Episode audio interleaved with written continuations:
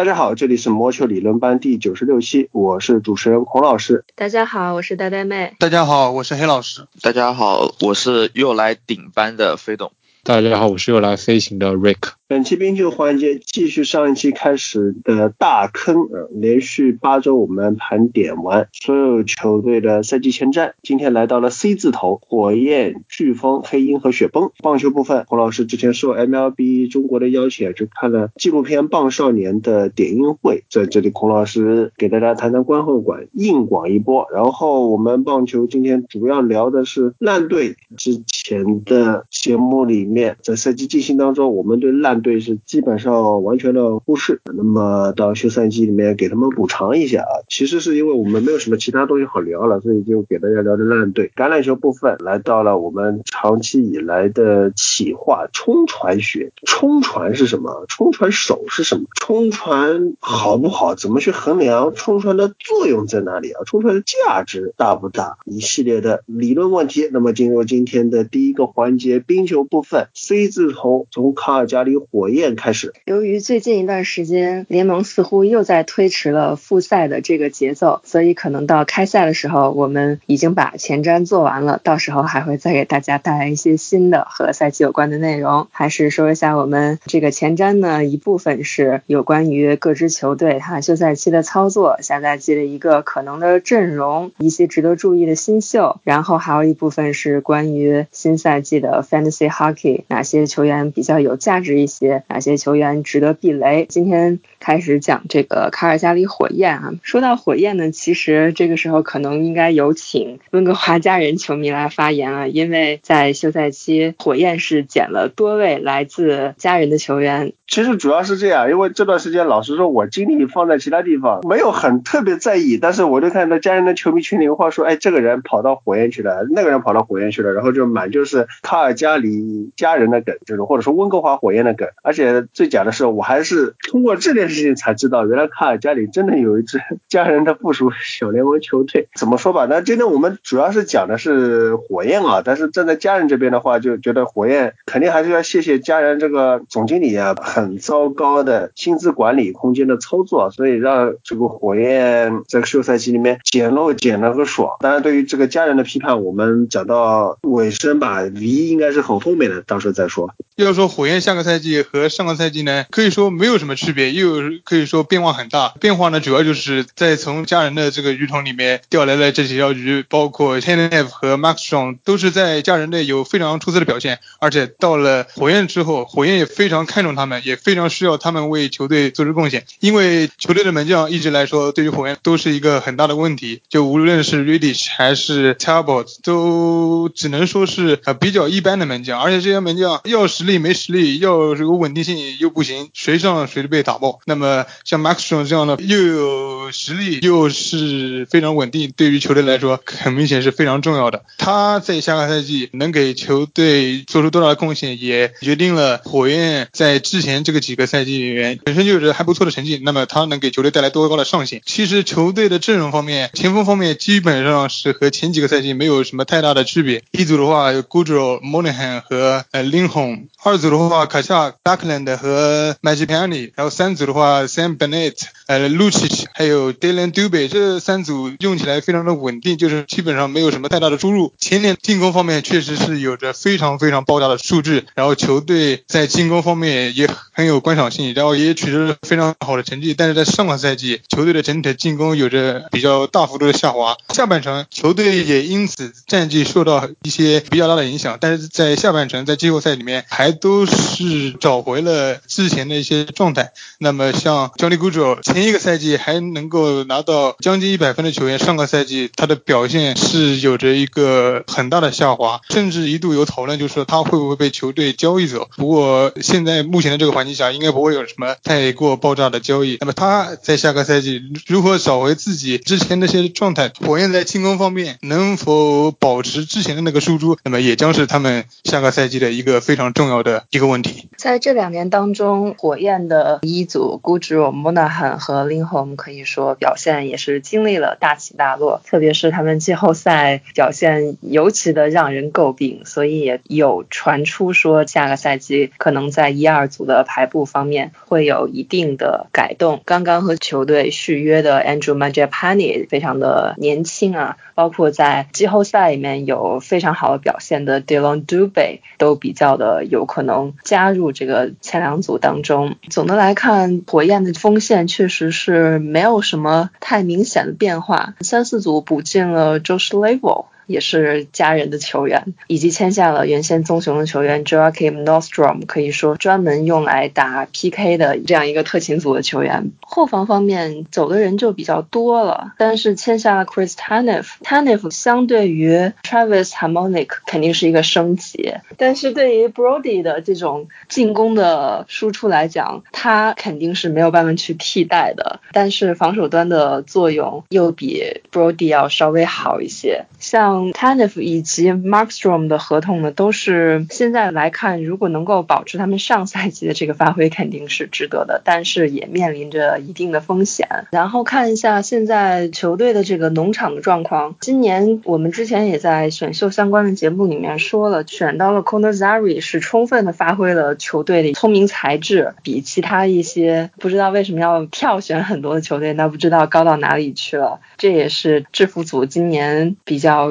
好的一笔操作。总之，这个休赛期里面各种操作来看，火焰还是比较能够让球迷是满意的。然后下个赛季从真实的战绩上来讲，如果要是有这个我们上期提到的所有加拿大球队在一个分区里面的话，他们压力确实还比较大。但是从 fantasy 的角度来看，我觉得像 m a n j a p a n i 和 Dubé 这样可能之前比较被忽视的球员，会在一二组发挥出他们的价值。其实上个赛季后半段，他们应该也是有很多人去捡的。那么下一支球队，我们来到卡罗来纳飓风，是这几年的表现都比较好，然后去年季后赛里面也是过了资格轮。去年整体来看，基本上攻防的数据都能够比联盟的平均水平要高一些，特别是球队的进攻，球队有着非常稳定的进攻的核心，并且在这个休赛期里面没有什么太多的变化，所以在下个赛季我们没有意外还会继续的看到 Switchnikov。阿后以及 t e r a v i n e n 的一组，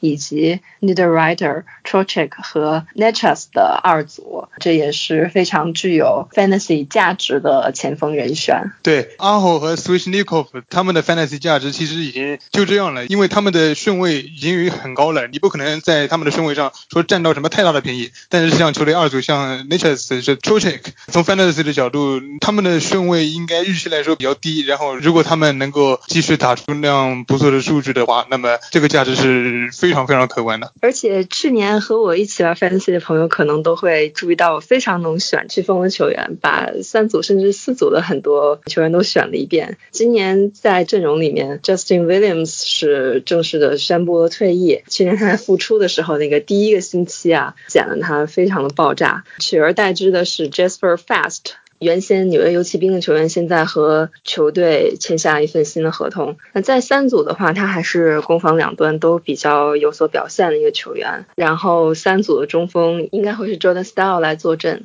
左边锋是上赛季也有一定输出的 Ryan Zingle。但是四组就是有一些可能会有变数的部分啊，像四组中锋，去年这个位置就是由 Jordan Martinuk 和 Morgan Geeky 都来担任过。然后就是球队农场里面还有一些比较有可能会有上场机会的球员吧。飓风的农场阵容在联盟还是可以排到前几名的。其实现在对于飓风来说，球队没有什么太大的问题，因为球队整体的阵容无论是从实力、从深度上都是非常出色的，而且球队的农场的培养也是比较的出色，也选到了一些很优秀的年轻的新秀。球队的管理层不用那么头疼，但是如果要想再进一步的话，球队其实还是有些方面可以操作的。就比如球队目前的门将，因为现在用的门将是 Mrazek 和 Rimer 这两个门将，从实力上来说，其实肯定是比较合格的。但是球队如果还想要再进一步的话，毕竟这几个赛季球队在关关键时刻，或者说在季后赛里面也都是非常遗憾的，没能再进一步。其实球队的这个门将方面是有很大的空间进行操作的，也看看球队愿不愿意在门将方面进行操作，也是球队呃更长远的计划之一吧。另外，球队的话后防线一直来说都是联盟当中比较顶尖的后卫，像 d o g g y Hamilton 去年打出了一个非常优秀的赛季，但是因为后期受到了严重的伤病，然后也是比较可惜和 Norris Trophy 擦肩而过。他这个赛季满血归来，而且更重要的是今年是他的合同年，然后他这个赛季肯定是要为了一份大合同而战斗的。而且像飓风队会不会提前续约他，这些也都是可以看他操作。然后其他的后卫像 The s h e s a r v i n 像 Jack Garner，还有 Brady s h e 这些都是联盟当中已经很有经验的后卫。然后总体来说，球队不光是后卫的实力，而且是整个球队的阵容，感觉可以说是没有什么短板吧。新赛季的话，飓风肯定还是有一定的竞争实力的。虽然休赛期的飓风后卫走了一部分人，但是因为他们的后防阵容已经太强了，所以问题是真的不大。但是到了门将这个问题的话，就确实他们缺少这种精英门将。去年在两位门将同一场比赛受伤 s a m b o n i Driver 那个事件之后，球队让 Alex Nedeljkovic 有上来担任过门将的位置，但是这位小朋友和合格的 NHL 先发也还是有一定的距离。不过主教练日前有表示说，对于球队现在一个门将的体系还是比较满意的。这也是之前有传出过飓风去追逐 Markstrom，但是最终掏不出火焰的这笔大钱，所以就此作罢的一个原因。但是飓风今年的这个竞争力比起去年肯定是有增无减。接下来我们就到今天要讲的几支球队当中前景可能不是那么好。之前在节目里面也介绍一些基本情况的芝加哥黑鹰，过去的一个休赛季对于黑鹰来说可以说是非常的繁忙，因为球队也是正式确定了一个要重建的方针吧。球队比较尴尬的现状就是，像双子星 Patrick Kane 和 Jonathan Taves，他们仍然有相当的竞争力，但是球队的新一茬的这个核心呢还很小，或者说过去的一段时间里面没有能够充分的去证明自己。比如说 Alex d e b r i n c a t Kirby Duck，以及将来不知道能否成为球队后卫第一人的 Adam b a k u s t 这方面我也有同样的感受，因为确实黑鹰目前的情况是，像 Patrick Kane 还是有很大的输出，但是球队没有什么太好的帮手来帮助他。球队的几个年轻的球员潜力都不错，然后也是很有机会在未来取得成功的。但是从上个赛季来讲，他们还没有达到这种竞争水平。像 Kirby Duck 也是去年选秀的探花，然后他其实球队对他是非常看重的，他在第一年就上到了 NHL，而且由于防守也不错，然后成熟度也比较。高球队甚至在季后赛里面也给了他非常多的上场时间，然后他肯定是球队的接下来的重点培养对象。还有 Alex Nylander，他们在 Fantasy 里面我都是捡过的，但是具体的效果总感觉就是没有达到那种理想的情况。像 Dominic Balik 去年是有着非常夸张的一个新秀赛季，那么他在这个赛季里面能不能持续他上个赛季的表现？那么这个也是黑鹰的战绩，或者说他个人的 Fantasy 价值的很。重要的因素。说到黑鹰，为什么说这个球队是完全没有竞争力呢？你看看他们的门将，现在是 Marcon Subban 和 Colin Delia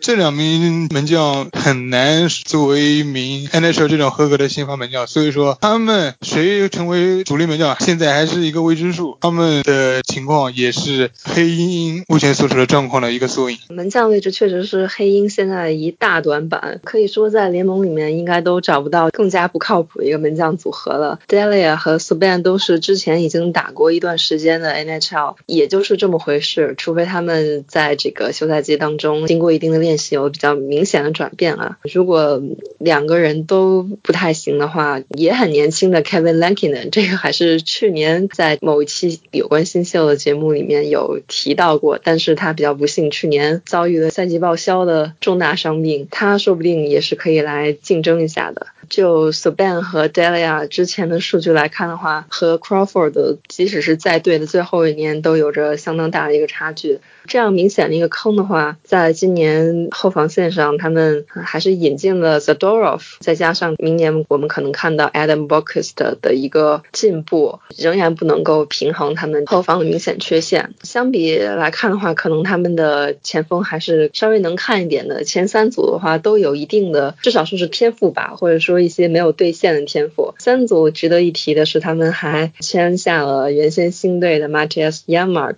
这个可能对于 The Brinkhand 和 Dylan Strom 这种不是很有 physical presence 的搭档来说，能够增强一下这样一组的实力。总之，黑鹰祝他们接下来的一段时间好运吧。但是球队直到现在才确定了一个比较明确的发展的方向，现在来看还是有一点晚了。本期节目最后一支登场的球队就是科罗拉多雪崩啊，雪崩，我们尽量换一个吹法，因为之前多多少少的在节目里面从一些角度吹过。我们即使是再想低调，也不能够忽略雪崩已经是现在联盟里面从纸面阵容来看最具冠军相的几支球队之一，或者说是可以把之一去掉。反正他们已经是博彩公司新赛季夺冠赔率最低的球队了。然后球队锋线就不用多吹了，像一组的 Akina Landsko 和 Rantanen 已经是联盟当中最强的一组之一了。去年之前的几个赛季是什么？球队没有办法给一组提供帮助，在一组被防的死的情况下，球队是没有办法再进球。那么上个赛季球队的呃新的二组的引进也是一个成功的关键。然后新赛季球队又从黑鹰队交易来了 Brandon。赛呃又是对整个球队 top six 的一个补强，然后球队整体的锋线，无论是年轻的球员还是有经验的老将，都是实力非常的出色，应该来说没有什么太大的短板。然后后卫方面，去年 k a m a k a 的横空出世又是是非常的关键，而且球队现在的后卫是非常的年轻，像 Gerard 和 Graves，包括 Connor Timmins，今年也是有机会。那么再加上球队的农场又是联盟当中最顶级的，而且球队整体。的深度非常的强，然后即使说在一个漫长的赛季中遇到一些小小的伤病的问题，那么都不会是太大的问题。现在对于雪崩来说，可能有个唯一的问题就是球队的先发门将到底应该是谁？本来菲利普·鲁鲍尔是毫无疑问的球队的先发门将，然后去年开赛的时候也是有着很好的表现，但是到了赛季中期的时候，他受伤给了 Francois 机会，结果 Francois 去年在他受伤的这段时间内数据更加的出色。包括在季后赛里面也是顶替古堡出场，也是有非常好的表现。那么新赛季球队把谁作为先发门将，或者说球队在他们两个的使用上面有怎样的一个关键？不光是对于雪崩来说，而且在 fantasy 的角度来说，也是一个大家要关注的一个问题。因为对于雪崩这种胜率很高的球队，当你上了他的先发门将的时候，那么对于 fantasy 的提升是非常大的。他们的之间的这个 workload 是如何的协调？肯定是一个值得关注的问题。总体来言，如果说雪崩的 fantasy 的话，一组的这几个人肯定是能抢就抢，但是也要看缘分，毕竟顺位是非常的高。然后接下来的二组、三组嘛，就看状态吧，看球队的关注一下在前一场比赛中的使用，还有球队的在强打方面是如何的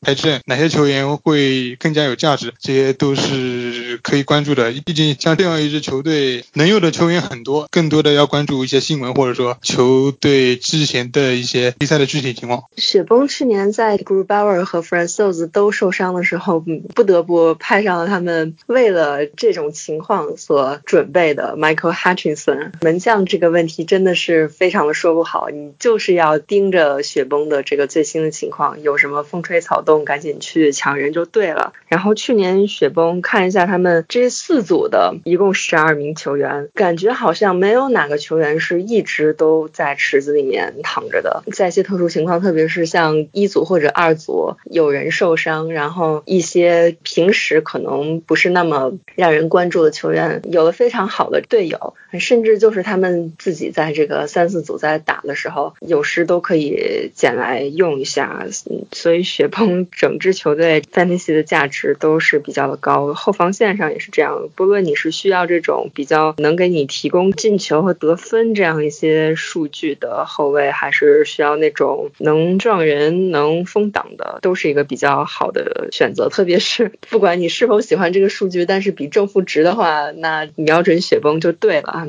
总之，这支球队无论是现实还是 fantasy 的角度，都适合冰球爱好者去了解阵中的每一个人。那么今天我们的节目呢，就做到这里。下一期我们按这个字母顺序对接下来的四支球队给大家做一下前瞻和点评。下面来到棒球环节，在这里孔老师要被迫硬广一下啊，说被迫，因为孔老师受到 MLB 中国的邀请，在上海参加了《棒少年》纪录片的点映会啊。这部电影是十二月十一日全国公映啊，估计你们听到节目的时候应该是公映了，但是我们录的时候离公映还有段时间。被请过去看了电影呢，要说说几句好话吧，或者说站在魔球理论班立场推广棒球是我们节目的。宗旨呢？这部电影你是讲棒球的，好像也应该去吆喝一下。不过孔老师就比较实在，我就觉得如果我自己没有觉得特别好看的电影，我在这边吹的天花乱坠啊，贼好看啊，这个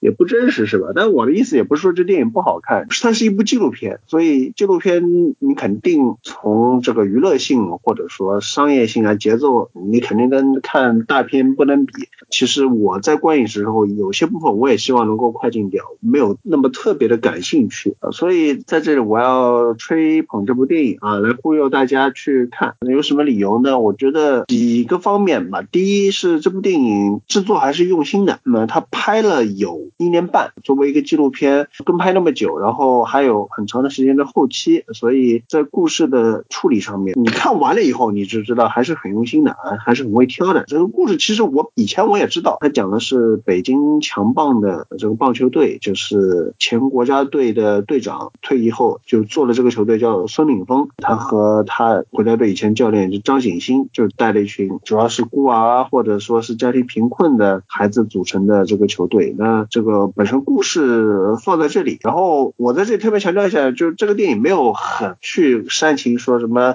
小朋友们家里苦啊怎么样的，这个没有。我觉得你这样这么拍也没什么人要看，还真没有。他把这群孩子和棒球，我觉得。五十占五十吧，你不能说它是一个纯棒球电影，那也不是说一个纯讲小孩子的电影，这两方面的元素都占了很大的比重。第三点呢，我觉得就这部电影还是有感动到人的地方，就有点像是什么，可能喜欢看甲子园的朋友会体会到的那种感动，因为它不是职业棒球，我们魔球理论班主要讲的大多数还是不管是棒球也好，橄榄球也好，冰球也好，都是职业的部分。虽然我们也会讲到一些校园的部分，讲到国内业余的部分，像。之前呃西兆女子棒球赛这块我也全程跟了一下，累死我了。他不是职业的，所以就没有那种很高层面的竞技的内容。但是因为他是小孩子嘛，你要培养小孩子去打球，我觉得你看了会更有体会吧。很多困难的地方，有很多感人的地方。这些东西呢是我们的职业棒球里面、竞技棒球里面是看不到，因为职业棒球它都是把完成品、水平很高的球员拿出来的，你都看不到什么失误。在职业比赛里面的失误，在业余。比赛里面其实都算不上什么失误的。你通过这样的纪录片，你会深切感受到，就棒球其实是挺难的一运动，挺不容易的一个运动。因为在职业里面，我们看到太多理所应当的东西，就觉得这种 Aaron Judge 啊，棒一下这个球就出去了，或者 Mark Scherzer 啊，就动不动就一场比赛就十几个三振啊，觉得球速飙到九十九英里也是很正常，并不是。你通过这样的纪录片，能够感觉到这棒球啊，很多职业比赛。在里面我们看不到的美好的地方，能够在这部纪录片里面去感受到。那么总的来说，我肯定还是基于我的立场啊，我我得忽悠你们一下去看这部电影啊。当然，就是我前面我是很用心的说到，就是我的真心话。我觉得这部电影里面哪里有科学的地方，哪里是魔球理论班的听众啊，或者普通的棒球迷，不管你是职业棒球迷，或者说你看过甲子园，或者你是一个打球党里面，你可能会感兴趣的地方，我都在这里了。最后还是推荐大家等到。电影公映的时候，或者有些途径可以进行点映嘛？因为纪录片它这个排片不是很多，如果是有球迷点映的话，那能够。排到一个比较舒服的时间档，大家可以一起去看。所以总之多多支持《棒少年》这部纪录片。那么好，广告时间结束，我们回到今天要讲烂队啊，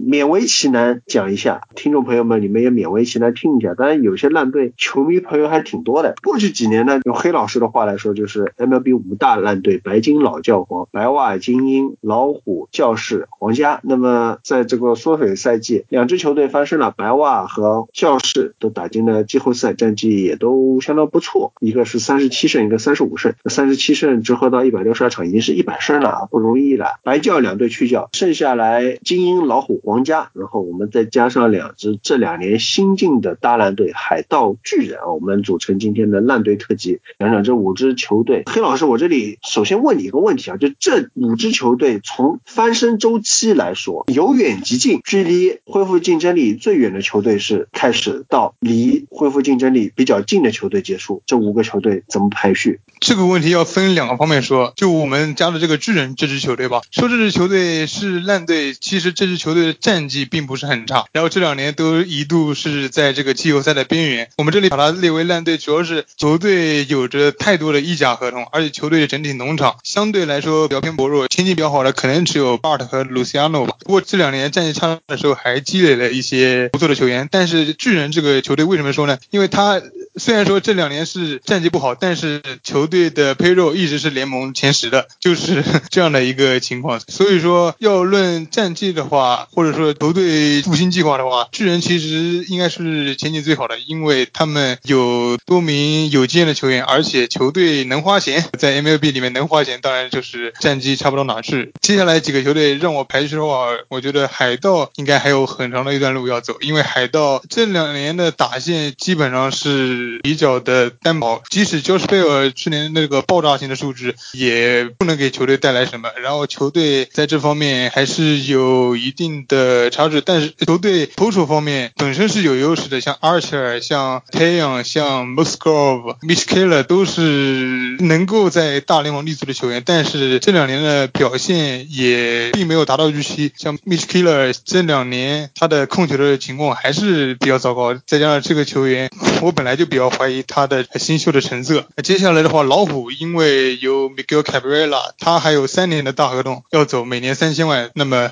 虽然说老虎球队的轮值是非常的漂亮，但是球队暂时肯定没有花钱的这个想法。然后是精英，精英这个赛季应该说打出过一段时间的好球，但是球队还有 Chris Davis 这样的合同，然后不清楚球队是会在什么时候选择开始花钱。然后就是皇家了，现在没有什么。什么大合同来阻碍着他们？唯一的附属合同 Danny Duffy 和 Salvador Perez 今年都是合同的最后一年，而且球队还有一些可以说是球星级的球员，像 Merrifield、Mondesi，像 Jorge Soler 这样的球员，再加上球队比较多的轮值，而且能够看到今年球队又签回了 Mac Miner，是愿意花钱，所以说皇家应该能够比较快的进入到一个竞争的状态。那我们从距离翻身最远的球队来说，海盗，呃，海盗在过去这个季后赛也是被轮啊，因为大家看到 光芒的、洋基的 Garrett Cole 啊、Charlie Morton 啊、格拉斯纳、米 s 啊这些球员都是海盗出身的，然后在海盗打不出来，跑到其他球队生龙活虎。嗯，刚才黑老师也说了，海盗现在 名字摆出来能听的人也没有什么用，那其他的就更糟糕了。那这个球队，你觉得他还要再烂几年？因为我们。都一向都知道，从他开始卖掉海贼王 McCutchen 开始，这个已经是过去了几年了啊。当时老板还放话说，等球队好一点的时候，我们再花钱。不过这两年看下来，似乎球队距离花钱的目标越来越远。对海盗，首先他本身就是在国联中是这样一个里程碑来我登场的这样一个分区，就是其他的几个球队一直在花钱，一直在竞争，他就没有什么花钱的欲望，或者说没有什么竞争力吧。即使是花钱了，战绩上也不会有太大的改变。而且像海盗来说，本来就是一个没什么钱的球队。之前关于海盗队也出了一本书，是球队如何终结了连续二十年的负多胜少的战绩。但结果呢，书里的内容大家也都知道了，像球队是大量的利用活球，像 Charlie Morton 和 Gary Cole 成了书里的主角。但是他们现在呢，他们现在已经是联盟当中的超级巨星了，而且对于几个投手的培养也并不是那么的好。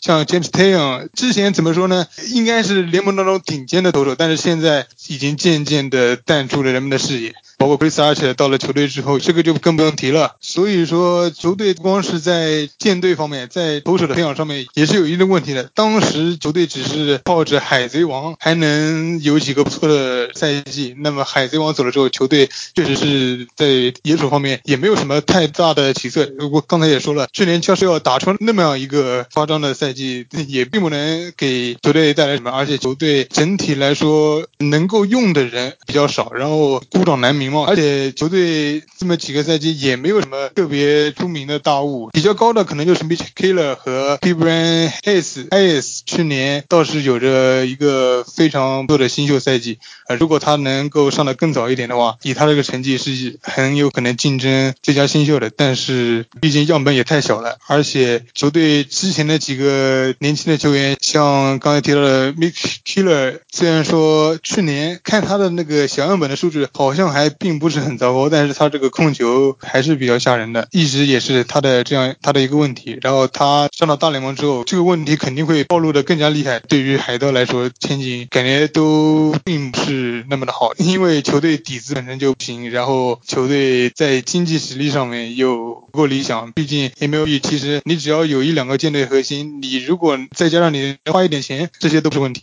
黑老师，你这一说，你能花一点钱都不是问题，我就一口茶水呛了一下，市场球迷的痛。啊，我老虎这个球队战绩好的时候，他们也是蛮能花钱的。不过就我们印象中，还是 s h e z e r Valand、Price 及其三名赛亚，再加上 n i b a Sanchez 这样的投手轮值阵容，那只老虎已经很多年了，好像重建的周期也有点久。那目前为止，他们的复兴大业到了哪个程度？其实球队的野手和投手方面，应该说是差距比较大的。因为就目前现在这个情况，他们下个赛季的轮值是怎么样的呢？是之前表现比较好，一度受到洋基注意的 Matthew Boyd，然后有去年投的非常出色的 Tumble，有之前拿了美联最佳新秀的 Michael Furmer，还有状元 Casey Mays 和也是同样是五十大新秀的 School，这两个球员去年都是得到了首秀的机会，而且球队在还有 Matt Manning，球队其实在投手的培养上面都是比较不错的，而且这样一个以年轻球员为主的轮值，应该说前景还是比较好的。但是球队目前的问题就是打线方面是缺少能用的人，当然主要的问题还是 Miguel Cabrera 他的这个大合同的问题，而且他现在这个数据这个表现还有三年才能够成为自由球员，他们的这个合同才到期。那么对于老虎来说，他可能还要熬过这三年，毕竟这一年三千万也是一个小数目，还必须要把他在这供着。球队其实这两年来说，在野手方面也没有什么太好的新秀，像 Christian Stewart、Des Cameron 可能就是球队比较好的野手的新秀了，但是我觉得他们甚至都不是 MLB 先发级别的球员。不过好在今年球队在选秀中选中了状元，since Borkson 这个肯定是非常具有 power 的打者，那么他肯定会是球队接下来舰队的核心。我觉得就是老虎现在就是这样一个情况，投手其实已经是有一定的实力了，但是野手这方面竞争力确实不行。不过等等到 t o k e r s o n 上来，或者说等到 Miguel Cabrera 这个合同到期了之后，我觉得那个时候的老虎应该就和现在大不相同了。不，我觉得老虎和海盗啊都面临一个情况，就是中区现在呃，你说特别强的球队好像没有。我们一直在 diss 这中区就是特别烂，打击没有精神，投手数据水分。不过每个球队都想要竞争，都想要出成绩的话，对于你这个在重建期的球队来说，我什么时候决定开始发力、开始冒头，确实是一个很难挑窗口的抉择啊。那么下面这支球队精英是美联东区球队，那我觉得跟老虎起来的环境，这精英就更难出头了。过刚过去赛季，洋基和光芒就不说了啊，蓝鸟他甚至重建都出有成效，他这个战绩三十二胜，拿到了八号种子，在这样一个死亡分区啊，而且别忘了波士顿红袜虽然是二十四胜，只有四成胜率的战绩，但是他们的传统异能就是短期内躺尸，然后突然之间就复活，然后打入世界大赛。那在这样一个死亡分区啊，精英中长期活路有多大？这么说来，确实也是啊，精英之前确实有过成绩比较好的那些阶段，但是现在这个美联东区情况确实是比较的困难，因为洋基、光芒已经是联盟中最强的球队，而且红袜其实整体他们这种老牌强队，只要稍微发力一下，也都是有竞争能力的。蓝鸟这样的球队重建也是非常的好，新秀里面不但有球星，而且也比精英成长的好，而且球队现在已经开始花钱，就这样一个几乎所有的球队都开始竞争的情况下，精英只能选择继续等待了。好在 Chris Davis 的合同也不长了，只有两年。其实精英这两年就是那种完全一点钱都没有花的球队，球队的这个工资总额这两年基本上都是联盟中最低的。这样的情况下，球队怎么说呢？感觉还是有一些比较的不错的球员涌现出来，而且像去年蒙卡索上了大联盟之后打的也确实不错。然后这个作为精英未来的希望吧，也是开始崭露头角了。而且精英这两年攒的一些选秀权也是选中了一些高顺位的球员，像 Ruman 这种可以说是多年都难得一见的这个捕手，能给球队带来什么样的变化，这个都是比较重要的一个方面。精英其实要说新秀农场不是没有，但是要说能够在大联盟中有怎样的表现，也还是一个未知数。之前一直提到一个问题，就是精英的老板已经九十多岁了，然后他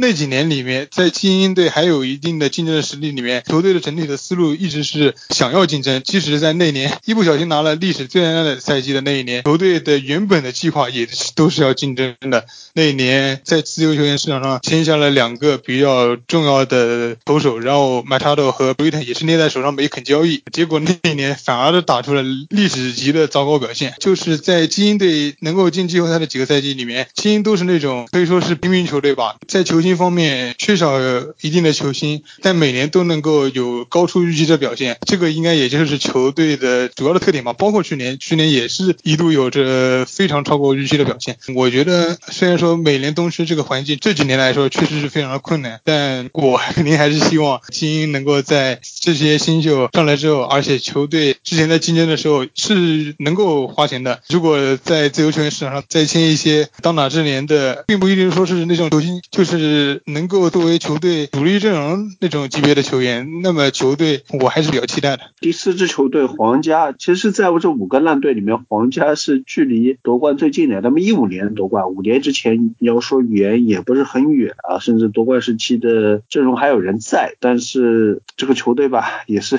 突然一下子夺冠，第二年一下子就开始不行了。那么黑老师。你觉得他们现在反而是离复兴比较近的球队，这个我倒是觉得有点意外啊。你能说说他们这个资本在哪里？倒也不是说特别近嘛，但是皇家在这几个球队中，我还是比较看好的。首先最重要的就是他今年开始签约了，而且签下了今年自由球员市场上第一份数年的合同，签下了 Mac Miner。然后球队的打线这几年来来说，应该都是一直有不错的球员涌现出来，像之前的 Maryfield 已经是那。种球星级别的球员了，像 m o n d e s 也是这种盗垒非常的厉害，然后也是有一定的强打能力。呃 s a v a d o Perez 今年的是合同的最后一年，但是作为这种球队的夺冠的功勋老臣，应该还是会继续留在球队。而且去年他的表现也是非常的好，像去年 Soler、Dozier 这些都是有不错的发挥。不能说是球队一定要竞争季后赛或者怎么样，但是在美联中是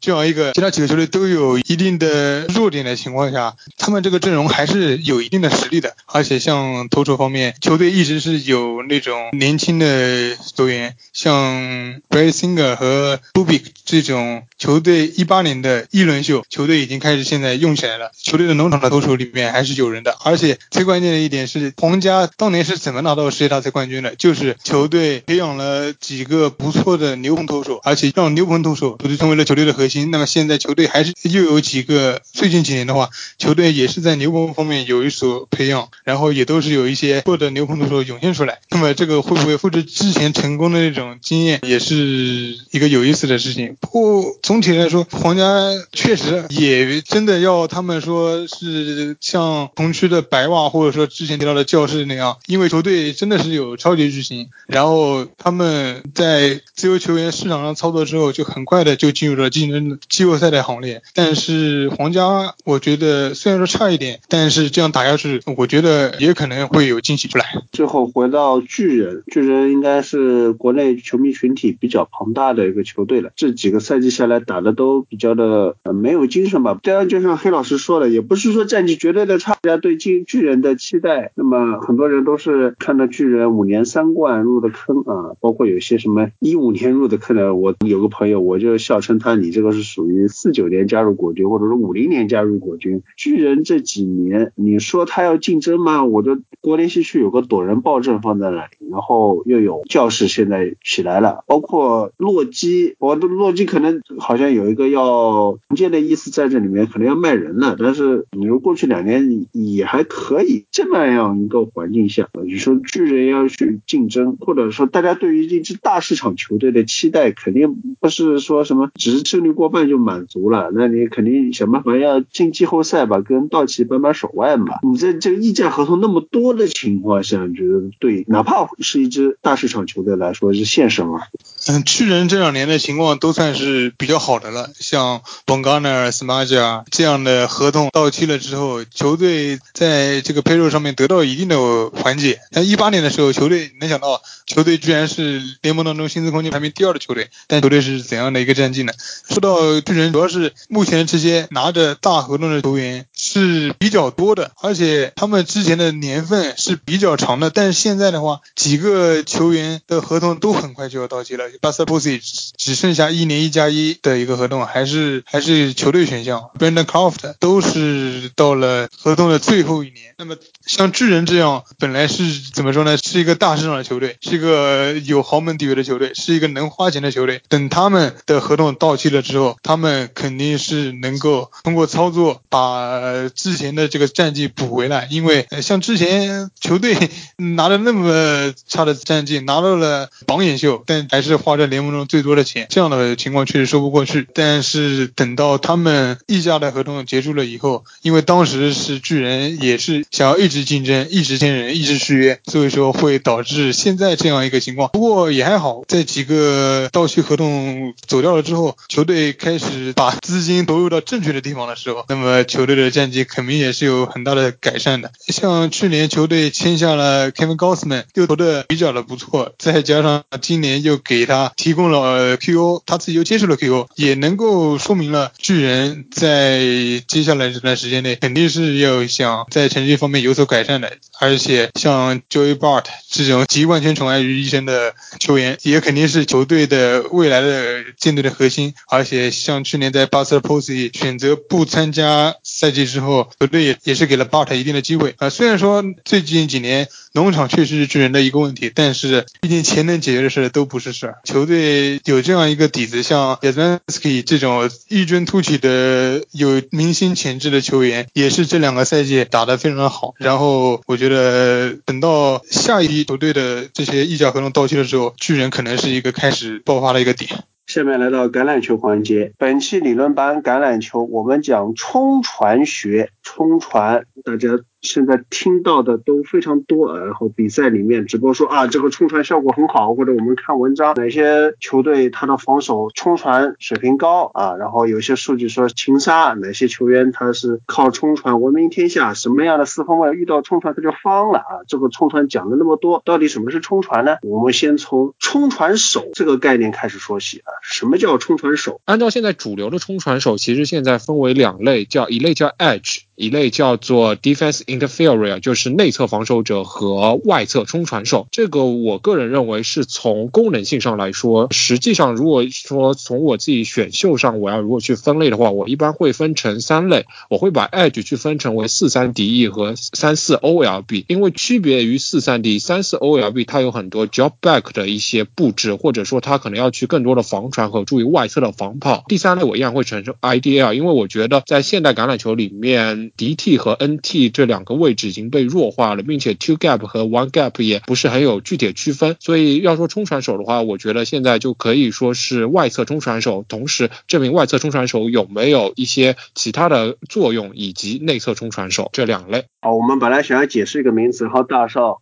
高端又给我们带来一些其他的名词，我觉得有一些听众可能是举手提问了，什么叫 two gap，什么叫 one gap？橄榄球的前线它五个人，那么前线五个人对应的内侧一共是有四个 gap，以及最外侧 OT 或者 T E 外侧的 gap，你可以很直观的去想象一下，如果说五个前线对阵四个 DL 的话，正好是一对一，一个人负责一个两个 OL 之间的空隙，叫做 gap。那么四对五，那么就是一个人控制当中的一个洞。那么如果说你的前线阵型是三三四，那么就要出现一个人去控制两个 gap。其实本质上是一个人控制一点五，然后最后做到三个人去控制了四个 gap。在这里简单再归结一下，就是有很多球迷他碰到冲传手和概念和传统位置概念、防守锋线和线位之间，他有些搞不清楚。那么刚才大少说了，冲传手他可能是从功能角度去说，他有可能是一个防守锋线球员，也有可能是外侧的线位。那么我们进入到第二个话题啊，前面你可能听不太懂，没有不要紧，就是我们接着走。接下来谈到个数据叫情杀，听到这两个字，大家就两眼放光了。就情杀应该说是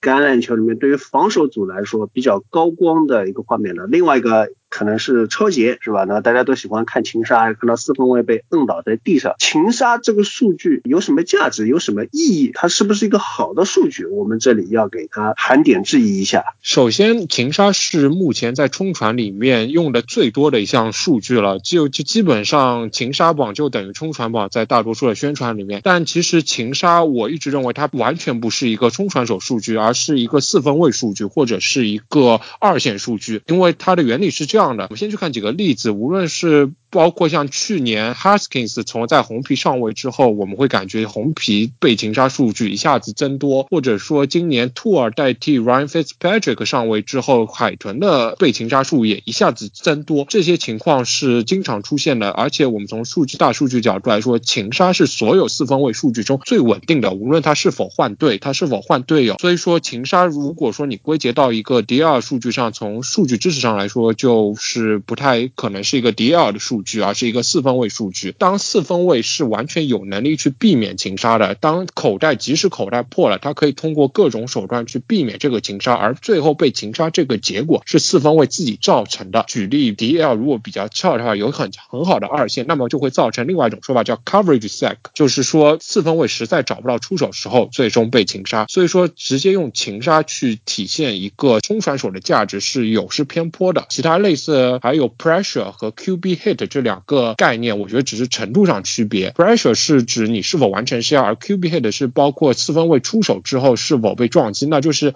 即将完成的擒杀和差点完成的擒杀这两个概念。那么本质上还是和擒杀一样的问题，它不单单是 DL 一个人做出的贡献，还有很多对手做出来的贡献。而且目前现在有一个很大的奇怪，就是我们讨论擒杀都是在讨论擒杀数据，却没有讨论一个擒杀比例的问题。问题你哪怕作为一个擒杀的。rate 我都会觉得比现在的 number 要好很多，所以大少认为说擒杀这个数据本身它和冲传手的功劳关联性不大。另外一个就是，哪怕这个现成的数据，我们应该把它嚼得更细一点，不是看一个绝对的数字，而是看一个 rate，就是算一个比率，就大概可以说是多少个 snap 多少档里面我能出现一个擒杀这个意思。那么讲到这里，我想稍微扩展一下，就不光是橄榄球了，我觉得大家看很多运动的时候，对于防守端的数据啊。都会有很多误区，会把一些比较显眼的数据特别当回事，因为有很多进攻的数据，就是不管说它有用没用，或者说有用程度分比较有用、比较没用这样的过渡，实在不行你就看和得分直接相关的数据，什么达阵数啊、本垒打数啊，或者说射门进球数啊，多少还是有一定的价值的。但是防守的数据啊，我觉得在各个项目当中都存在一个问题，大家只关注那些现成有的数据，那现成有我的数据呢，有一个特点就是它。是可以靠纸和笔记录下来的，因为在以前的所有项目的记录里面，水平都比较原始的，只能靠一个记录员看眼睛看见了，他一张笔一张纸把它记下来了，凭肉眼没有办法去观察是封面的东西，他就没有办法去记录下来，所以导致了有很多数据它能被记下来，只是因为你肉眼能看得到，比较好分辨的出来，但是它有没有价值的没有价值。举个棒球的例子，棒球的守备数据里面的 ERA，ERA 它甚至是和得分和安打数是。记在棒球的格式的积分板上面的，但是 ERA 这个数据有用吗？啊，完全没有鸟用啊！尤其是职业棒球里面，我就举一个简单的例子：一个野手，他一个球 muff 了，就是没有把手套稳稳的接住，然后算他一个 ERA。但是呢，如果还有一个野手呢，因为他腿比较短。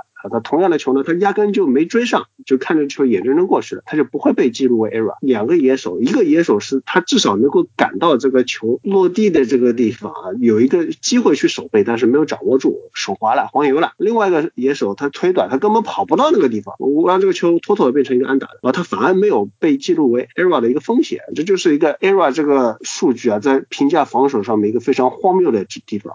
冲撞 hit 作为在冰球视频集锦里面经常出现的一个素材，对于球员个人来说，显然是有它的重要性。球员要想在联盟有长期稳定的出勤，需要在冲撞以及被冲撞当中巧妙的去保护自己的身体，而冲撞的直接结果就是使得对面正在控球的一方人与球分开，从而使得冲撞的一方中断对手的进攻，甚至是直接展开反击。但是作为数据统计当中的一项来说，冲冲撞的统计应该只具有 fantasy 的意义。虽然在场上冲撞频出能够给人一种防守强队的印象，但是据过去多个赛季的统计，一支球队主动冲撞的次数和它的战绩基本没有任何相关性。相反的来看，那些被冲撞次数多的球队，往往都是战绩非常好的球队。原因也是非常的容易理解，因为一支球队被冲撞次数多，经常意味着他在控球上面是占据优势的。而同样很多情况下，一支球队要靠大量的冲撞来夺回球权，可能是他们的 puck possession 实在太差，连球都摸不到。而随着很多细化球员以及球队的防守贡献的数据的出现，冲撞这项数据统计已经逐渐的在淡出各大冰球数据网站。我说的是像官网啊、ESPN 这些面向大众的网站。的 category，可能这项数据最多的应用场景就是在 fantasy 里了。很多数据你觉得它是习以为常的，在网站上面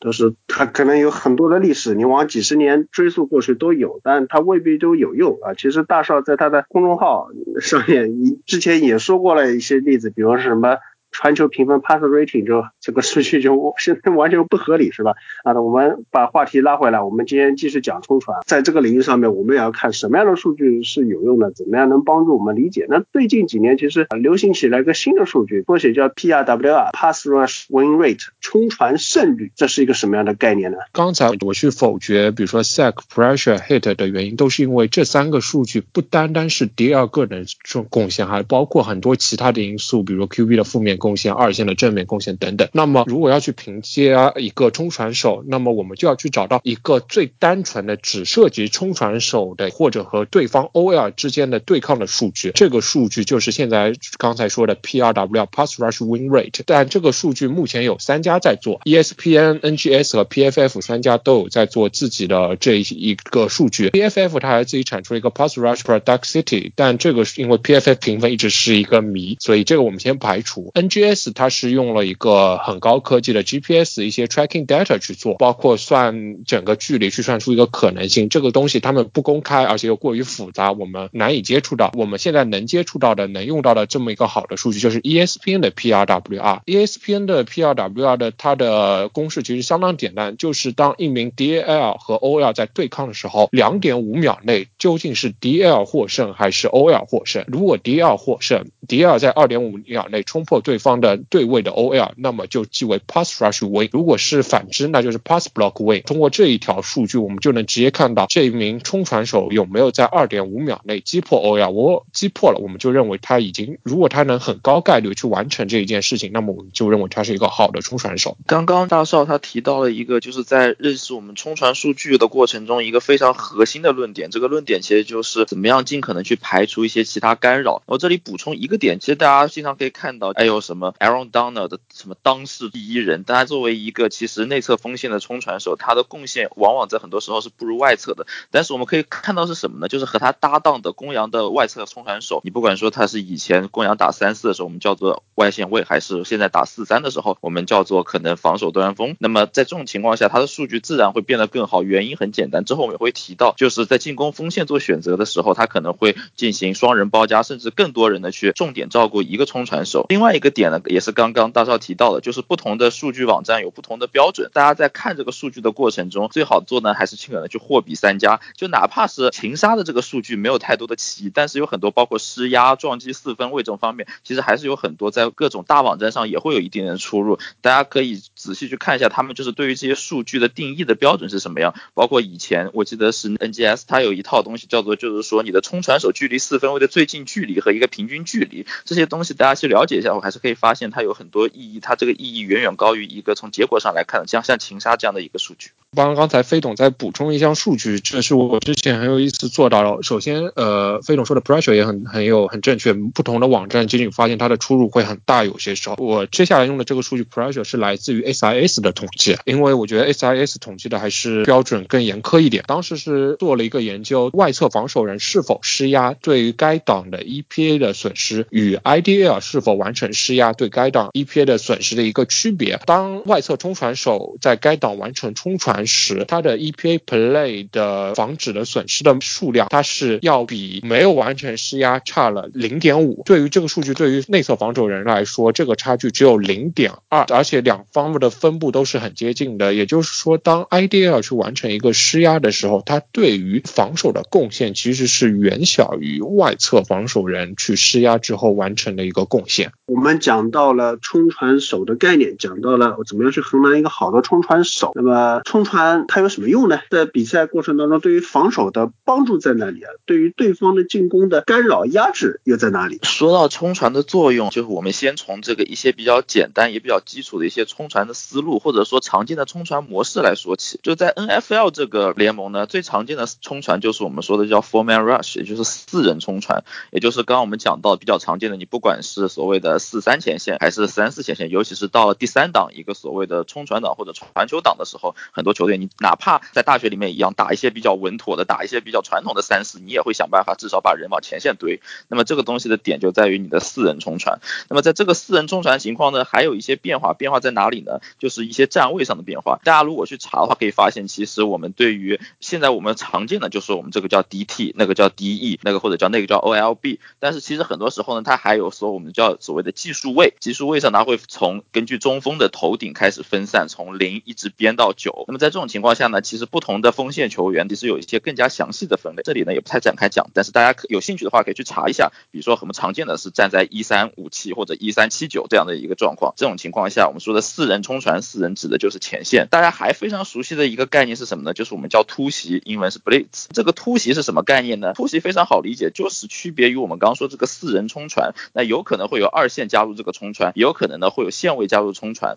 那有的时候呢是一人加入，有的时候呢是有多个人加入。那么我们在这里简单来讲，就是最通俗的来讲，就是可能你区别于很传统的四人站定的冲传，那么其他情况从线位位置上二线出来的那些都叫 blitz。我们还可以看到另外的例子，包括所谓的防守锋线上的换位。这个换位有什么呢？我们叫做 stunt，也有叫 twist。最简单理解方式就是它可以在同侧换，同侧换就是一个我们说敌 T 和敌翼之间的这样一个换位。那这个换位可能就是让敌翼去攻击内侧，而敌 T 往前绕绕到也不能说绕，就是他提前去攻击外侧，而敌翼从他的身后绕过。那么还有什么呢？就是同可能是翼侧之间，翼侧之间呢，比如说最简单的，我们会看到两个敌 T 之间的互换，也有敌翼会绕一大圈，从这左侧绕到右侧。那不管怎么样呢，就是说防守锋线上的这些换位，更多的为了是造成什么呢？造成一个可能不光是错位，比如说用力量去欺负对方力量小的身身材小的一些进攻锋线球员，或者说是什么呢？用自己的速度，用自己的技术去对一些比如说脚步比较慢，或者说呢通过换位去打乱对方的部署，让对方意识不到，哎呀，我应该去所谓传球掩护去 block 谁？那或者说，哎呀，怎么突然多出来一个人？这二选一我怎么办？那也有的时候呢，你可能会出现一些，比如说在列阵的时候，这几年也会出现越来越频繁的一种叫做倾斜式的列阵，我们英文叫 tilted front。那有的时候可能就是左侧，比如说以中锋为轴，左侧只有一个，右侧可能有三个，那你就会发现有人闲出来了，而有人需要面对更多人。那个时候不止四个人的时候，他同样可以适应这个情况。那除此之外呢，还有一些其他情况，这些其他情况呢会比较复杂，因为我们这里也没有图，也没有一个具体的例子，可能很难讲得很具体。我这里也就尽可能点到为止。一种情况是什么呢？就是阵型上，不光有一些混合阵型，还会有一些很复杂阵型。比如说大家记得的话，比如说前年超级晚上爱国者不停的使用的就是六幺的一个前线，那包括也有六二，包括大学里面有些球队它的常备阵型就是五三。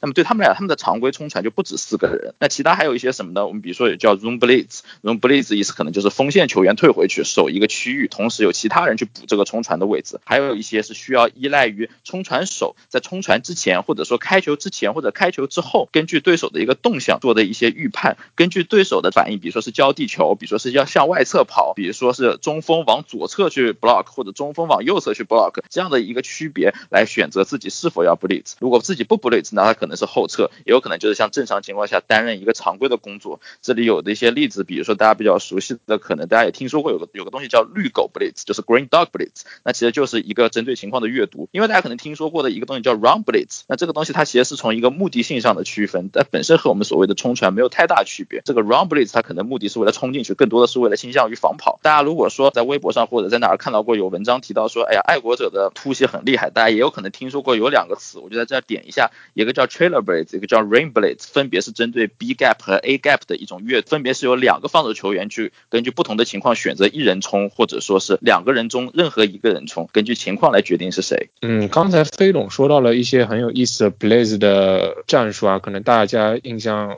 没有图片确实比较难理解。我可以举一个，就上周红雀干的一件事情。红雀在第四档的时候，Vance Joseph 这位冲传狂魔干了一件很疯狂的事事情，他撤下了所有四人 DA 啊，让所有线位冲传，打了一个 Blaze Zero，就是后场所有人都是一对一，前线所有线位都去冲传。那么这种情况下，后果就就是只有两个，要么我快速抓住四分位，要么四分位快速出手完完成轻松的转化。其实从这个来说，大一点来说，我觉得有两套很明显的方针。当你对方是一名四分位的时候，你就是尽可能的去 blaze 去打乱这个四分位。而面对像今年面对对 Patrick Mahomes 这种顶级四分位的时候，或者说像以前面对 Brady 的时候，你一定要去杜绝 blaze 这种情况，不然的话这就是一个送。你一旦你前线一定要将四人冲传给的压力一定要给给足。那么我可不可以概括为这一点？就是我们在上期节目里面其实提到的，就是任何四分位的话啊，正常情况下在足够大的样本下，他都应该是受到压力的时候，他肯定比无施压情况下要表现要更差一点。所以。能给多大压力就给多大压力，这应该是个废话。只不过针对不同的对手，你要做一个权衡。如果你在前线投入的突击的兵力很多，是吧？这 Blaze 其实就是二战德国人闪电战这个词化用过来的。呃，你在前面突击的部队多了，你一共只有十一个人，你后面 coverage 的人就少了。啊，这这个权衡增加的压力大了，但是相应的你后面的 coverage 的。保护就少了，就刚才举例子说，如果是碰到马霍姆斯这样的呃厉害的四分卫，就是你对他施压。肯定还是有影响，但是如果你后面漏的多了，他哪怕是受到施压的情况下，他都可以找到空当传一个大的，让你做赔本买卖。那么反过来说，换上新秀四分位，你就欺负人家年轻啊，突样是吧？你给的压力可能效果更直接一点，你你一施压他就慌了，然后他就乱跑了，coverage 的人少，空当会很多，他也找不到。我这么理解，大少你是这个意思吗？对的，我再帮忙补充一下，就是从刚才说的大样本来说啊，当场上出现施压和不出现施压。的情况下，对面大样本下四分位尝试的空中传球均码平均要降到二点五码左右。当 pass rush win rate 差到百分之三十和百分之五十之间的差别的时候，超过二十码以上传球的比例要下降高达百分之五十。所以。当你足够有冲传的时候，对于对对方四分卫肯定是有很大的影响的。冲传还是有用的，我们也知道通过什么数据来衡量好的冲传。但是冲传具体它需要一些什么技术呢？就比如比赛方面一开球，两团肉就撞在一起了。其实很多球迷来说，这方面也不太有概念，就觉得好像是一群集体相扑一样。那么大帅能不能给我们介绍一下，对于一个好的冲传手啊，他应该掌握什么样的技术？我从自己做的选秀简报来说。我集中为两点，第一点我觉得是最重要的，是他的手上的技巧 hand move，也就是说，当你这个起球之后，你一定要防止 OL 去抓住你的胸甲，以及如果说真的陷入了纠缠之后，你如何迅速的去摆脱 disengage 这个 block，或者是 shed 掉这个 block 的，这是你作为冲传手能稳定发挥最重要的一项技术，也就是我千万不能陷入纠缠，也就是要符合 pass rush win rate 的基准，你要在两点五秒内去击败 OL。那么第二点，大家其实反而最喜闻乐见的就是我们去看康板时候最喜欢看去看冲传时候，哇，这个四十码好厉害，这个握盾量。但我觉得这个是十分不重要。就像我觉得有两个人，你会在联盟经常听到名字什么 Demontre Moore、Marsh，我一直觉得很奇怪，这种人为什么永远能找到一年短约的合同？他们就是天赋很强。当我看到一名大学四分卫，他的天赋很爆炸，但他他只会不 rush 或者 speed to power 这种像工程锤一样只会直冲直撞的时候，那我会对他的前景产生一点质疑。我觉得他是需要更多的技术才能去保证他的天赋的到职业的一个转换。另外，我觉得对于冲传手来说，他的纪律性很重要。当你要 content 的时候，你千万不能鲁莽的去冲，去为了刷自己的数据漏掉身后，或者说你在起球点时候，你的判断能否抓到那一个中分摆球的那一瞬间，你去完成一个突破，抓到时机，这些我也觉得是相当重要的。这里补充提一个问题啊，就是今年有一些球迷啊，就很喜欢把一句话挂在嘴边，就纪律性太差，动得早了，呃，不管是进攻方向还是防守方向，动得早了，呃，就觉得这个很不应该，就觉得是低级错误。那么大少你怎么看待这么这个问题？就是双方的列阵在起球线附近的这个球员啊，他有可能就是为了踩一个时间点，能够抢占先机，但是吧唧一下动得早了，然后吃了个犯规。你怎么看待这种相当于抢跑了，就是抢跑的风险和抢占先机以后取得这个优势之间的平衡？我觉得这首首先肯定是一种心理的博弈。在 NFL 中这种高级别比赛，一种是 hard count，也就是我我我们平常会说的四分五还想下 set set 再开球。但到了高级别联赛里面，他们会有一种心理默数的 count，也就是四分位跟所有的欧亚说好，你们心里面默数三下，好好好。我在开球，这时候就是一种很心理的博弈了。欧亚能不能数得准，或者迪尔有没有猜到，或者说直接被四分卫口令骗，这都是一些很心理的博弈或者一个技巧上的斗争。我觉得讨论纪律性的问题是这样的，我们要回到一个更大的范围去看。如果说一名迪尔他场均都能很好的去攻破欧亚，那我觉得他一场出现个两到三次的越位，我觉得完全不会是问题。但如果说一名迪尔从来没有犯过这种犯规，但他在场上从来没有作用，那我会要这名欧亚吗？我肯定会选择前。者是这样的一个问题，不能说只局限于说，哎，他犯了这个规，他就是一个很糟糕的球员，绝对不能去这样去看待比赛。补充一下，我可能我从一些选秀报告中给大家，就是帮大家来摘录了一些啊，就是可能大家在评价一个所谓冲传手的时候会比较在意的他几个特点。我们从笼统上来讲呢，当然就是和很多位置都一样，大家会去了解这个球员的一些性格，他的一些背景，包括刚刚提到的纪律性也是涵盖在这一块里面的。还有什么呢？还有身体能力，他的运动能力，那还有他的冲传能力。尽管我们说他是冲传手，但也包括他的一些防跑能力。那么在冲传这一部分里面呢，很重要的一个点是什么呢？就是刚刚讲到的一些不同的冲传技术。因为冲传种类其实我们说，虽然大家都冲传手，但是每个冲传手还是有自己擅长的技术。比如说有些选手他擅长 rip swim 的这种 rush，有一些擅长我们说的牛冲，那有些擅长 counter rush，还有一些呢可能他更单纯的就是一个直上直下的，单纯想要靠速度简单的一次接触之后摆脱，来在外侧赢得优势。在身体方面呢，比较关键几个点呢，一个当然就是平衡。性，你没有平衡能力的话，你在对抗中很容易失去自己的位置，也很容易没有办法后续这个发力跟上。另一个呢，也就是在各个位置里面，其实现在这些年，至少是最近几年，我感觉各个位置都越来越看重的一个变相的能力，叫 COD。还有一个爆发力，因为你在冲传嘛，你在冲传这个过程中，你必须要抢，谁抢到第一下，谁就可能会在 OL 和 DL 的对抗中占到上风。爆发力不光是说，哎呦，我这一下跑出去快，或者我这一下腿一蹬蹬出去一米，那还有很多是什么呢？也包括你这个手部，你的能找准对方落点的，落在对方刚。刚大少讲的落在对方肩胛上这个位置，或者说这个点能不能击打到对方一个好的位置，手部的爆发力能不能把对方的手挡开？那还有一个点也是我个人比较在意的，就是所谓的这个灵活性，也就是我们常说这个 bend，也就是你特别是你在外侧的时候，你要绕着这个桩走。很多时候大家会看到，哎，有些球员的腿都已经逐渐和地面的夹角越夹越小，夹到三十六十度、四十五度、三十度，这个腰还能够把这个上半身顶起来。就这些各种各样的指标合在一起啊，所以说才会合成一个我们说的比较在。功能上，在身体上，可能效率上都比较完备，都比较优秀的一个冲传手。大家也可以看到，这也是为什么很多时候我们在就是冲传，就是在选秀中我们会发现啊，冲传手，特别是外侧冲传手，他的顺位比较高。那一方面是因为他比较重要，另一方面也是因为呢，他很很多依赖于身体这些属性比较直观，也比较容易反映出来。就是很多时候对于一些不能说太绝对啊，但是在大多数情况下，大家对于一些特别高顺位的冲传手，他看走眼的概率是相对而言要小于一些其他位置的。我们刚刚讲了一些就。是冲传在一些功能上或者方式上的一些区别，但大家可能还是很好奇。哎呀，你们老是说冲传很重要，或者说哎呀怎么样？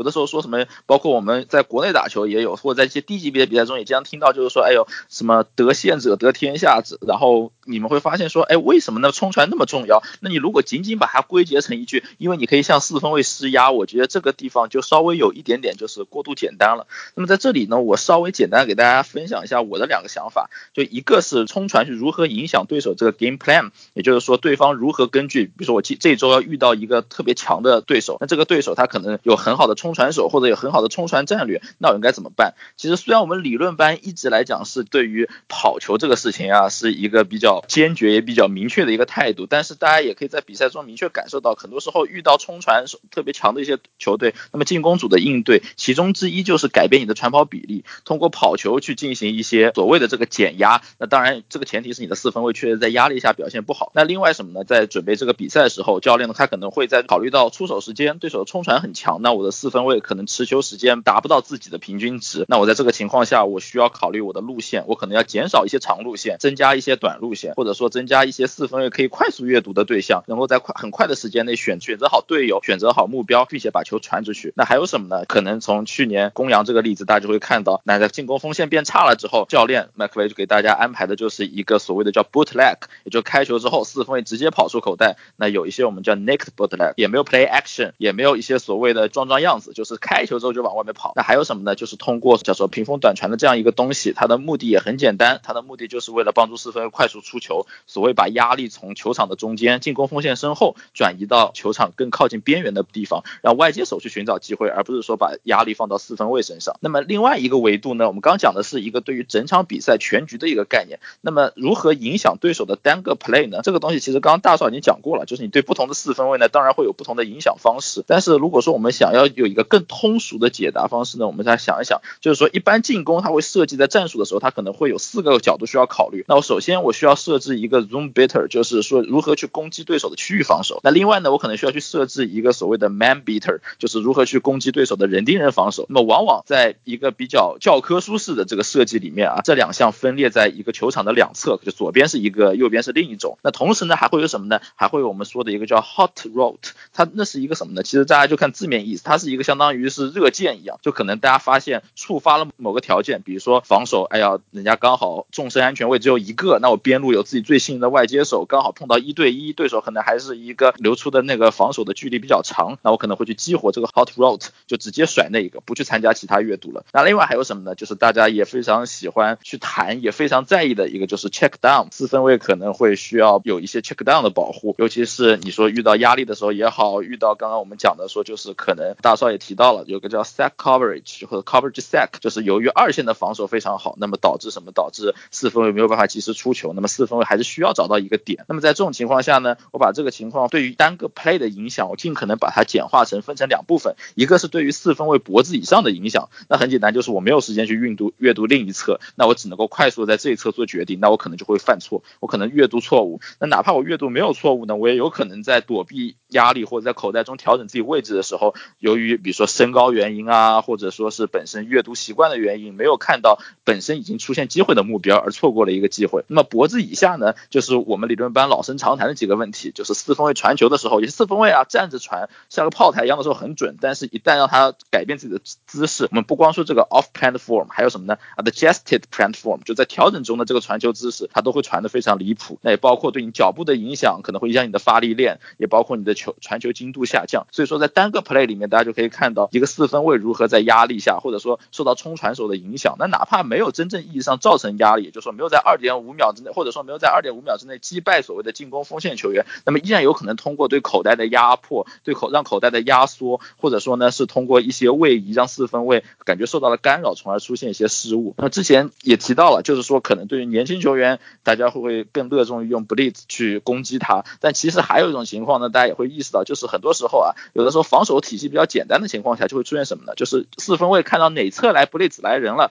那我就往内侧扔，因为内侧相当于少一个防守球员。所以说整体上来讲，冲传确实还是整个防守 NFL 也好，其他大学也好，甚至一些更学生级别的一些比赛中都非常重要的一个点。而且可能大家会发现，这个东西最终来讲挂钩到就跟我们说 sucks 它是一个四分位数据一样，它更多的还是挂钩到对一个四分位的影响。那很多时候，哪怕你的进攻锋线很烂，你也有办法去进行一个调整。但如果你的四分位真的就是说面对一些压力完全没有办法的时候，那这个时候这个冲传的效果就会比可能说在感官上真的会感到非常强烈，也是一个非常非常直观、非常有杀伤力的，说它是一个橄榄球的一部分也好，说它是橄榄球的一个组成也好，说它是一个战术选择也好。那么不管怎么样，就是这里就是提我们刚刚总结归纳了一下，刚刚上面一直在说的，就是冲传，它既然很重要，它既然是一个东西，那么它到底该怎么影响比赛？讲到这里啊，我觉得很多球迷朋友们最喜欢的简单粗暴的话题就来了，你别给我讲那么多乱七八糟的，就告诉我现役冲传最强的人是谁。说到这个话题，两位有什么提名？我提名的现役可能他生涯很短，但觉得他这几年都是最棒的冲传手。TJ Watt，TJ Watt 首先他是钢人现在最主要的冲传手，他的基础数据都很漂亮，他的 pass rush win rate 已经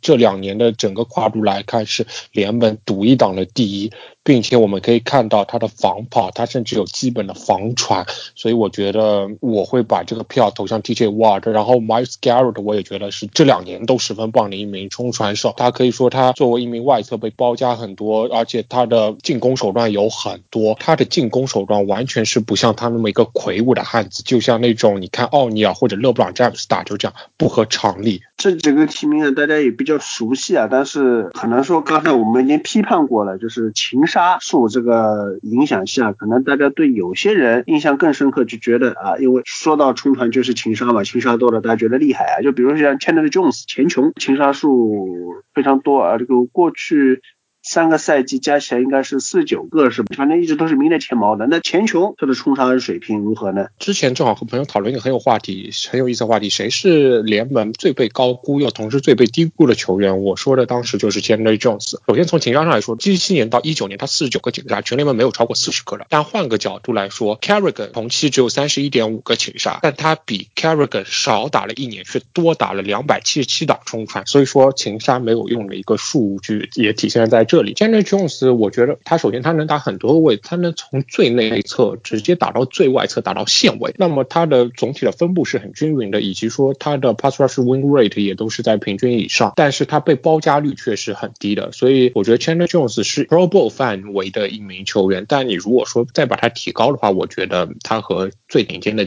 还有一点距离。这个要牵扯到唐师傅了。那大少也提到了，就是 win rate P R W R，就是这个数据很高，但是呢，被包夹就被 double team 就很低。其实我之前是看过有一个表格，一个 X 轴它是冲传胜率，Y 轴呢被包夹率、被 double team 的率啊，就是有些球员呢他是冲传胜率又低，被包夹率很低，那肯定是菜鸡了，最烂的，对不对？那有些呢就是他被包夹率很高，但是呢他的胜率也很低；有些呢是胜率很高，被包夹率就比较低。然后最厉害的就是这种右上角战士，就是包夹率又高，然后冲传胜率又高，就是我记得是哪一个时间段里面的呢？唐师傅他是右上角独此一人。非常厉害。那么讲到这里，就是一个球员他是被包夹的多厉害，还是说他这个胜率高厉害？这两个数据之间，你觉得是要怎么样的去权衡？首先，我刚才说到的 TJ Watt，TJ Watt 的被包夹率就是低于联盟平均的，但这是一个很无奈的办法，因为我们在最早出的定位来说，他是作为一名三四 OLB 在钢人三四 under system 下面，所以他在最外侧，除了 TE 没有人能包夹到他，所以说这种时候我们就要去看他。的 pass rush win rate 是不是足够突出？那么如果足够突出，我们就可以忽略到这一点。当然，如果说这名球员他的冲传 pass rush win rate 只是平平而已，他被包夹的多，那么我觉得就不能去过分去强调他这个点被包夹多。那说明他肯定影响力够大，或者他帮队友减压。但是同时你自己也要做到一个合格的水平。我有些时候会想，如果加条 Z 种把球队的最后的冲传胜率加上去会怎么样？当然这个就牵扯到一个问题，迪尔是不是也是一个应该从整体看的数据呢？我觉得 k l i l Mack 就之前在证明了我这个点，他其实是一个十分不稳定的球员。他有被包夹多的时候他表现很差，他被包夹低的时候表现会很好。所以我觉得这个东西还是要放在一个很大的一个。视野下，从多维度的去看。就我这边提名，如果现役最佳的话，我脑子里有两个人，一个也是刚刚大少提到的 Garrett，另外一个呢是。Joy Bosa，Bosa 的这个哥哥啊，这两位给我的感觉就是，可能因为我不打球，所以说他们从身材上就非常唬人，再加上他们所谓的一些技术，在特别是在一些情况下，他们的压制力，很多时候你会感觉就是所谓的冲传手，他会在一些比赛中，那你哪怕是最顶级的冲传手，你会感觉他会在一些比赛中好像看起来很沉寂，看起来好像没有什么表现，更别说有什么刷数据了。但在一些比赛里面呢，他又能够有一些好像很亮眼的表现，一场比赛出来两个、三个情杀，那包括还有一些人，他真的就刷的。就没边了啊。对我刚提到这两个冲绳选手，给我的感觉就是，只要他们身体健康正常，对上任何冲传手，他们都能够用自己那套东西。就是对我来讲，是有一种既有很丰富的武器库，又有一种可以做到以不变应万变的感觉。这是我个人就是比较理想的冲传手的形态。那最后再稍微夹一个私货，就是大家如果想去看更多冲传手的话，我推荐大家看一下一三年的 Robo Queen，就现在啊现在在熊的那个 Queen，他在那个时候他确实非常典型的一个我刚提到的，就是通过自己的技术，通过自己的这个 band，通过自己的一些可能臂展上的能力，单纯的在外侧一对一杀，观赏性非常强的。当然至于他有没有受到内侧的保护或者帮助，这个我也不加评论，只是单纯的夹一个私货啊。我记得评分是九十九点九，是吧？那个时候 PFF 的评分和现在好像还不是同一套，他就是那个时候一场比赛都是个位数分，然后到了赛季末的时候会跑出来一个百分制，就很难看懂。对，还记得就是那一年联盟就是一个 Queen，还有一个小马的 Mathis，大家也经常就我也和朋友争论，哎呦这两个人到底谁好？因为我其实当年很希望 Queen 他可以拿到这个所谓的年度最佳防守球员，但是这个点最后差了哪里也不好说。当然大家这个也会意识到，就是我们在讨论这个数据的时候，你的情杀都很多的时候，大家就会发现，大家联盟还是要评奖，评最佳防守球员也好，评什么职业碗也好，评最佳阵容也好，那很多时候在位置划分上，或者说是所谓的投票也好，什么大家还是更看重这样一些比较突出、比较显眼也比较易懂的一些数据。那么我们前面说过的，什么叫冲传手啊？就怎么样去衡量冲传手？冲传有什么用？哪些冲传手厉害？这样子巴拉巴拉说了半天，都是我觉得有一个很重要的问题啊，就按逻辑顺序上来说，应该是放在前面就说的。但是呢，为了节目制作效果啊，我们拖到后面来说，那就是冲传它到底作用大不大？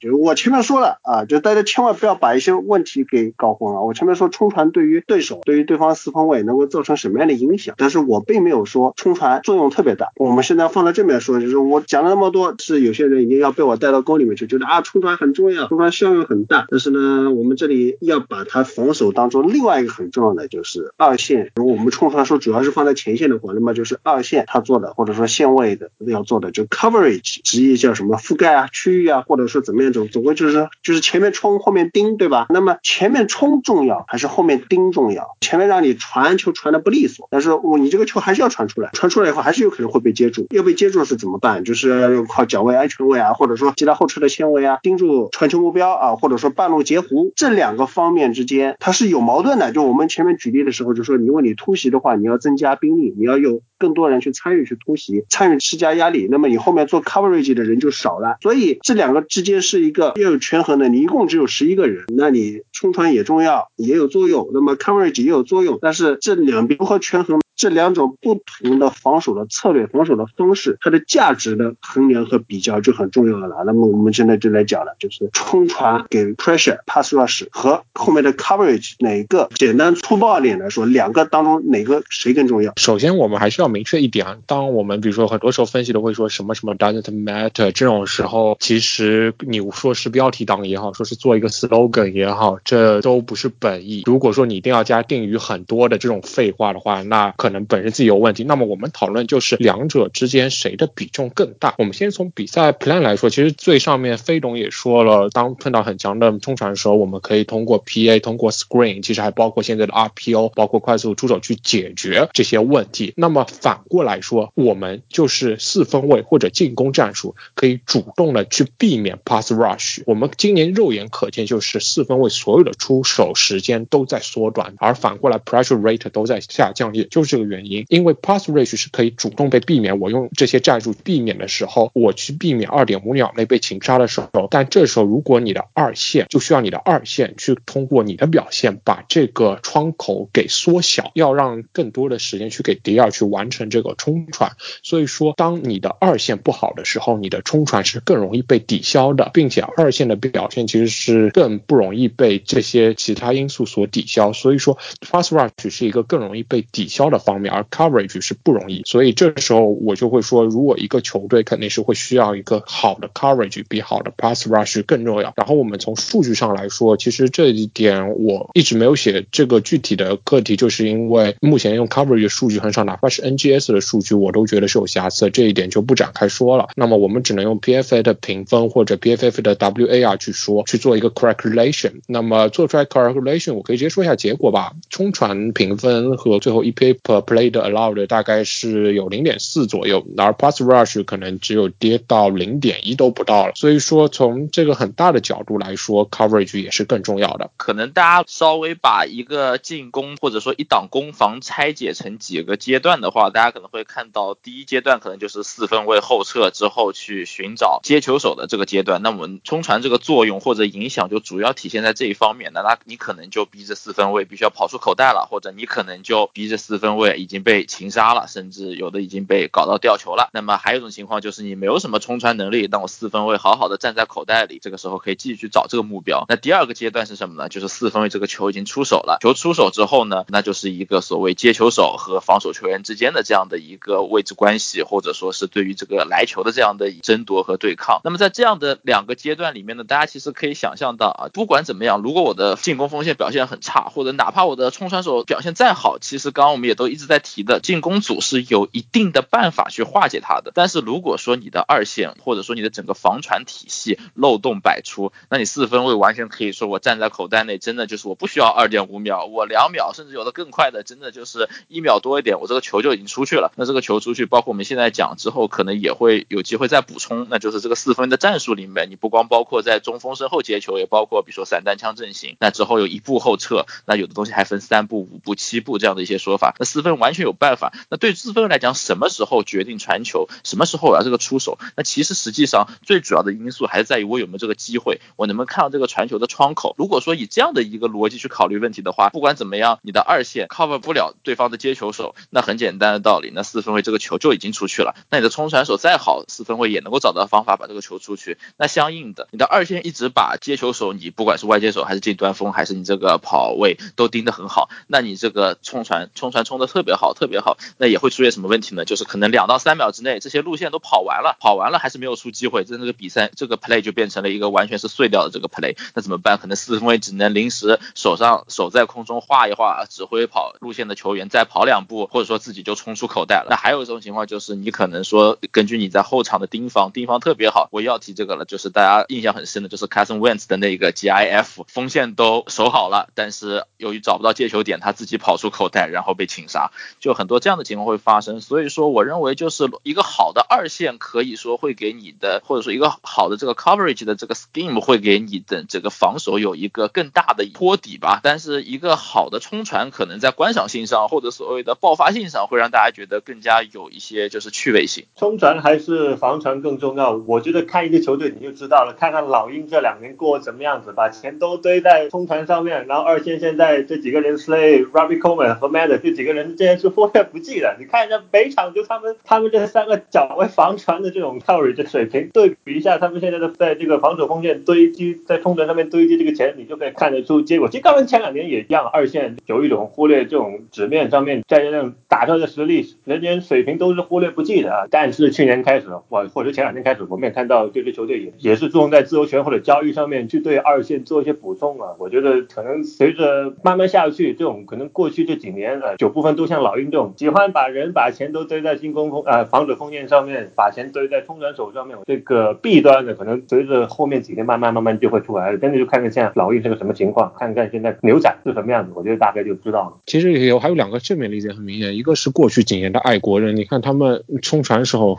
难得。出一个 Chandler Jones 啊，快速卖掉，钱都堆在了二线。还有一个更明显的例子是今年的海豚，今年海豚其实很被低估，但你看他休赛季砸的钱，去年先续 Xavier Howard，又砸了 Byron Jones，然后安全位又该续的都续了，但你看他在前线干了嘛？他连选秀都没怎么选，都没怎么花钱。海豚几乎就是一个完全灌输的 coverage 远大于 pass rush 的一个逻辑去建队，就像 Brian Flores 就是最好的继承了 Bill check 的这一点，所以你看这两只的正面例子也会去另一个方面去引导这个趋势。好，以上就是本期的魔球理论班，我们下期再见，拜拜。